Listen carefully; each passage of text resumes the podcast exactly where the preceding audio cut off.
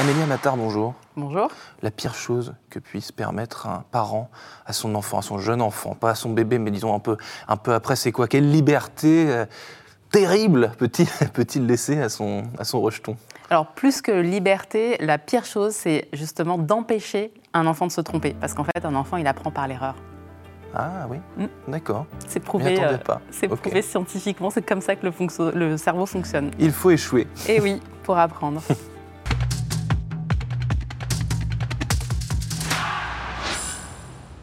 Bienvenue au Talk Dessineur du Figaro avec aujourd'hui Amélia Matar qui vient de nous donner une petite leçon de vie finalement, très très bref mais, mais utile, cofondatrice de Coloris euh, depuis plus de 6 ans. Donc c'est une méthode éducative sans écran pour les enfants qui ont entre 3 et 8 ans, grosso modo.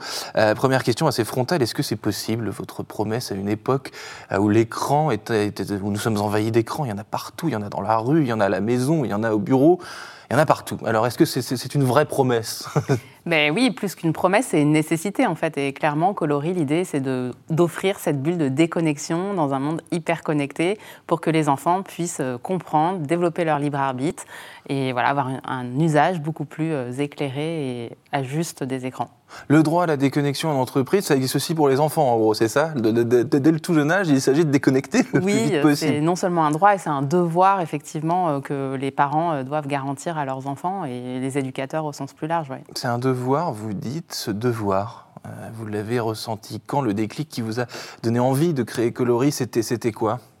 Bah, clairement, le déclic, c'est d'observer, de constater que les jeunes enfants, euh, dès le plus jeune âge, sont utilisateurs de numérique, mais qu'il n'y a aucun repère pour eux euh, pour leur permettre d'utiliser tous ces outils à bon escient. Et en devenant moi-même parent, je me suis dit qu'il y avait un trou dans la raquette que j'avais envie de combler avec la proposition Coloris. Dites-moi la vérité, est-ce que, comme beaucoup de parents, je n'ai pas de chiffre en tête, vous avez, vous avez fait l'erreur. Euh, vous avez, ouais, vous avez succombé, vous avez un jour donné votre iPhone à votre enfant euh, devant YouTube, Netflix, quelque chose comme ça, juste pour avoir la peine, ne serait-ce qu'un quart d'heure Évidemment. Voilà. Et en fait, il ne s'agit pas de diaboliser l'écran. En fait, sur les écrans, il y a aussi des choses hyper intéressantes, mais il s'agit d'éduquer et d'un peu soulever le capot euh, des nouvelles technologies pour comprendre comment ça marche et en avoir le meilleur usage. ce, que vous, ce que vous me dites, c'est qu'en gros, euh, le parent, euh, il, laisse, il laisse son enfant dans la jungle quand il lui donne la tablette. C'est-à-dire, YouTube, il y a des pubs, et puis surtout, l'enfant, évidemment, copie le parent, donc il a envie de scroller, il a envie de, de faire un peu n'importe quoi. Donc c'est assez, c'est assez vertigineux quand on y pense. Oui, et vous soulevez un point hyper juste, qui est celui de l'exemplarité qu'on attend du parent. Et finalement, euh, le premier conseil, et s'il fallait garder qu'un seul conseil, c'est d'être soi-même exemplaire quand on est devant ses enfants par rapport à l'usage nous-mêmes qu'on a de nos propres outils numériques. Oui, parce que quand les enfants parlent et que papa est sur, son, sur ton téléphone en train de scroller les mails et qui fait pas du tout attention à ce que, à ce que les enfants disent, bah, c'est choquant finalement pour les, pour, les, pour les enfants. Ça s'appelle la technoférence, ça porte un nom. La, et pardon? La technoférence, c'est euh, quand la technologie vient interférer effectivement avec euh, bah, le, le, dialogue, l'interaction qu'on peut avoir avec son enfant et vient euh, entraver la euh, finalement euh, la communication familiale et, in fine le développement de l'enfant parce qu'en fait l'enfant se développe en communiquant avec ses parents. La communication familiale avec les enfants mais aussi avec le couple. Mais ça c'est pas c'est pas c'est une autre histoire. C'est pas votre métier.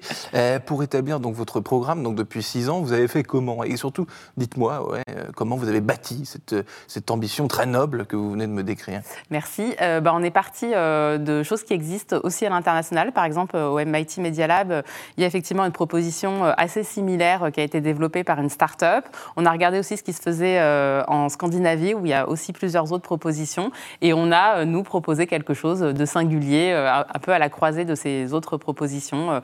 Et voilà, un truc un peu français à notre sauce. Donc beaucoup de veille sur ce qui se fait à l'étranger, sur les bonnes pratiques de nos voisins pour en faire votre modèle à vous. Vous dites on a injecté un peu de France dans, dans tout ça, typiquement quoi? Bah, typiquement, euh, nous, notre approche, ça repose sur un conte euh, écrit en français, en bon français, avec vraiment une intention langagière très forte, euh, qui permet aux enfants, à travers l'histoire de Justine et Pierrot, de découvrir et de comprendre les algorithmes, le système binaire, etc. on travaille avec des professionnels de l'éducation, des pédagogues qui viennent alimenter notre approche. Et donc, ce, livre que vous citez, il, préexistait ou alors vous l'avez façonné, vous, de toute pièce? On l'a façonné de toute pièce. D'accord. Et c'est ce livre qui, qui écrit l'histoire de votre boîte, quelque part? Finalement. Qui est en tous les cas l'activité fil rouge qui est proposée aux enfants, donc ils vont vivre effectivement les aventures des personnages et autour des chapitres, donc les algorithmes, le système binaire jusqu'à l'intelligence artificielle, mmh. on va proposer ensuite aux enfants de manipuler ces concepts à travers des jeux, des découpages, des collages, des coloriages. Et la première fois que vous avez proposé euh, cette, euh, ce, panel éducatif aux enfants, qu'est-ce que vous avez vu? Est-ce que vous avez trouvé des enfants très réceptifs? Est-ce que vous avez été surprise euh, par l'intelligence, par, par au contraire le, manque d'intelligence? Les premières fois, j'imagine vous y avoir les yeux grands ouverts. Quoi, bah oui, et bah, clairement, ce qui nous a conduit aussi à poursuivre, c'est l'intérêt, l'engagement qu'on a observé des enfants, le plaisir qu'ils prenaient à se saisir de nos activités. Et pour nous, voilà, le sourire d'un enfant devant nos activités, c'est le meilleur indicateur indicateur euh, voilà, de l'efficacité de ce qu'on est en train de faire. Et euh, voilà, clairement, oui, on a un super accueil de la part des enfants. Et comment, en six ans, vous avez étayé le, modèle, si je puis dire? Qu'est-ce que vous avez enlevé, ajouté, modelé? Bah, On est clairement dans une démarche d'amélioration continue et de production continue. Donc, on met euh, des activités en service. Dans, on est aujourd'hui présent dans une soixantaine de villes, donc dans tous nos ateliers. On observe, on fait des retours, des remontées de terrain, on améliore, on sort certaines activités, on, on en ajoute de nouvelles. Euh, voilà. Et généralement, donc euh, évidemment, les enfants qui vont, viennent vous voir, c'est pas, pas eux qui décident, c'est les parents qui les, qui les, qui les emmènent. Pas tout à fait. Ah oui Non, on est dans une approche et dans un modèle économique où nos clients sont les mairies. Donc euh, les, les enfants ont accès à nos activités via des centres de loisirs de manière gratuite. Ah, Les bénéficiaires finaux ne payent pas.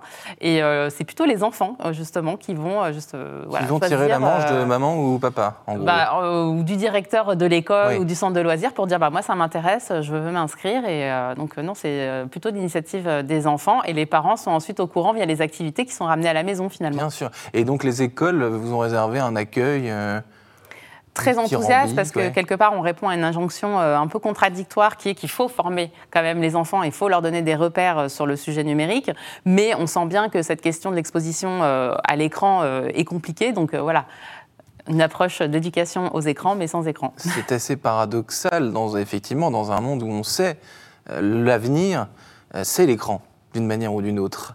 Et donc, c'est tout, tout, le côté un peu, un, peu paradoxal de, de, la chose. C'est quelque part, euh, c'est assez, c'est pas une torture pour, pour les enfants, mais j'imagine que quand on apprend ça, eh ben on a envie de, de se saisir de la, c'est vraiment une bulle de déconnexion pour être mieux connecté, pour, hmm. que quand l'enfant effectivement est face à l'outil, il puisse comprendre de quoi il s'agit, il hmm. puisse choisir avec ses parents les bonnes applications, les bons contenus pour favoriser son développement. Et ça dure combien de temps, euh, en gros euh, pour un enfant, vous avez dit entre, c'est entre 3 et 8 ans, mais pour un enfant de 5 ans, euh, disons, euh, cette formation, si on peut parler de formation, ça dure combien de temps, cette sensibilisation? Bah, On peut être sur euh, une heure de découverte et on va jusqu'à 32 heures par an. Donc ça un peu comme le permis de conduire, finalement. permis de conduire à la tablette, 32 heures, c'est pas pour les bons Oui, voilà, quelque part, c'est ça, c'est effectivement avoir les bons repères pour naviguer bah, voilà, de manière éclairée dans, dans, cette jungle numérique. Hum, dans une ville comme Paris, par exemple, vous, avez, vous êtes partenaire on peut parler comme ça, de, mm. beaucoup, d'écoles, beaucoup de mairies euh. Oui, la ville de Paris euh, nous fait confiance. On est dans plusieurs écoles de la ville, donc à la fois des écoles publiques, euh, donc dans ce cas-là on traite directement avec la mairie, mais aussi des établissements privés, comme par exemple l'école alsacienne. L'école alsacienne à, Paris, et donc vous, alors on va parler de votre, pas, de, pas de votre intimité, vous êtes maman, vous l'avez dit, hein, c'est pas, pas moi qui vous ai posé la question. Est-ce que vos enfants, votre, vos enfants, ont été réceptifs à ça? Est-ce que c'était vos premiers cobayes, si, si, si, si, je puis dire? Oui, très clairement, ils ont beaucoup bêta-testé nos activités et continuent. Euh, d'ailleurs, ils sont hyper euh, enthousiastes quand il y a une nouvelle activité qui sort. Euh, ils ont l'exclusivité de pouvoir la tester. Oui, oui, clairement. Et les parents, que ce soit vos amis, vos collaborateurs, comment est-ce que vous euh, vous évangélisez, si on peut, on peut, on peut, on peut employer ce terme bah, Les parents sont euh, très friands. On a régulièrement euh, voilà, des parents qui nous sollicitent et c'est des super prescripteurs parce que c'est bah, bien souvent via les parents aussi que les écoles nous sollicitent parce que le papa, la maman est allé voir le directeur, est allé voir la personne qui va bien à la mairie pour qu'ensuite on puisse effectivement opérer dans l'établissement. À l'inverse, est-ce qu'il y a des des hostilités, peut-être pas des hostilités, mais disons des méfiances vis-à-vis de ce, modèle-là Si oui, pour quelles raisons voilà. Très sincèrement, euh, moi j'observe surtout euh, beaucoup d'enthousiasme et euh, un accueil très positif de notre proposition parce qu'encore une fois, on sent qu'il y a ce besoin d'éducation, on sent que ça manque. Dans certains pays, c'est déjà très développé. donc non, à ma connaissance, à ce jour, je n'ai pas vraiment d'exemple de, rejet euh, abrupt de ce qu'on propose. On va sortir un peu des frontières, pardonnez-moi, de, la, région parisienne de, Paris. Vous avez cité la, cité la, Suède, vous avez cité le MIT. Euh, euh, les bonnes pratiques que vous avez découvertes, parfois peut-être avec étonnement, dans, dans les différents pays, c'est quoi, si on peut illustrer quelques... Si on peut en illustrer quelques-uns? Oui, bah, clairement, euh, la pratique principale que nous, on a essayé euh, de, s'approprier, c'est cette euh, initiation précoce. On parle à une tranche d'âge qui est vraiment jeune. Et ça, c'est quelque chose qu'on voit, par exemple, en Suisse, dans le canton de Vaud. ils commencent dès 4 ans sur une initiation qui est très similaire à la nôtre, parce que c'est une période de vie qui est très importante, où l'individu se construit, se développe, s'affirme aussi voilà, dans, ses choix. et donc, c'est un moment de vie qui est vraiment très propice à ce type d'apprentissage aussi. Il y a une idée reçue qui dit qu'en matière d'éducation, tout, se fait avant trois ans. Euh, est-ce que vous, vous avez une maxime similaire, mais adaptée à l'écran, justement?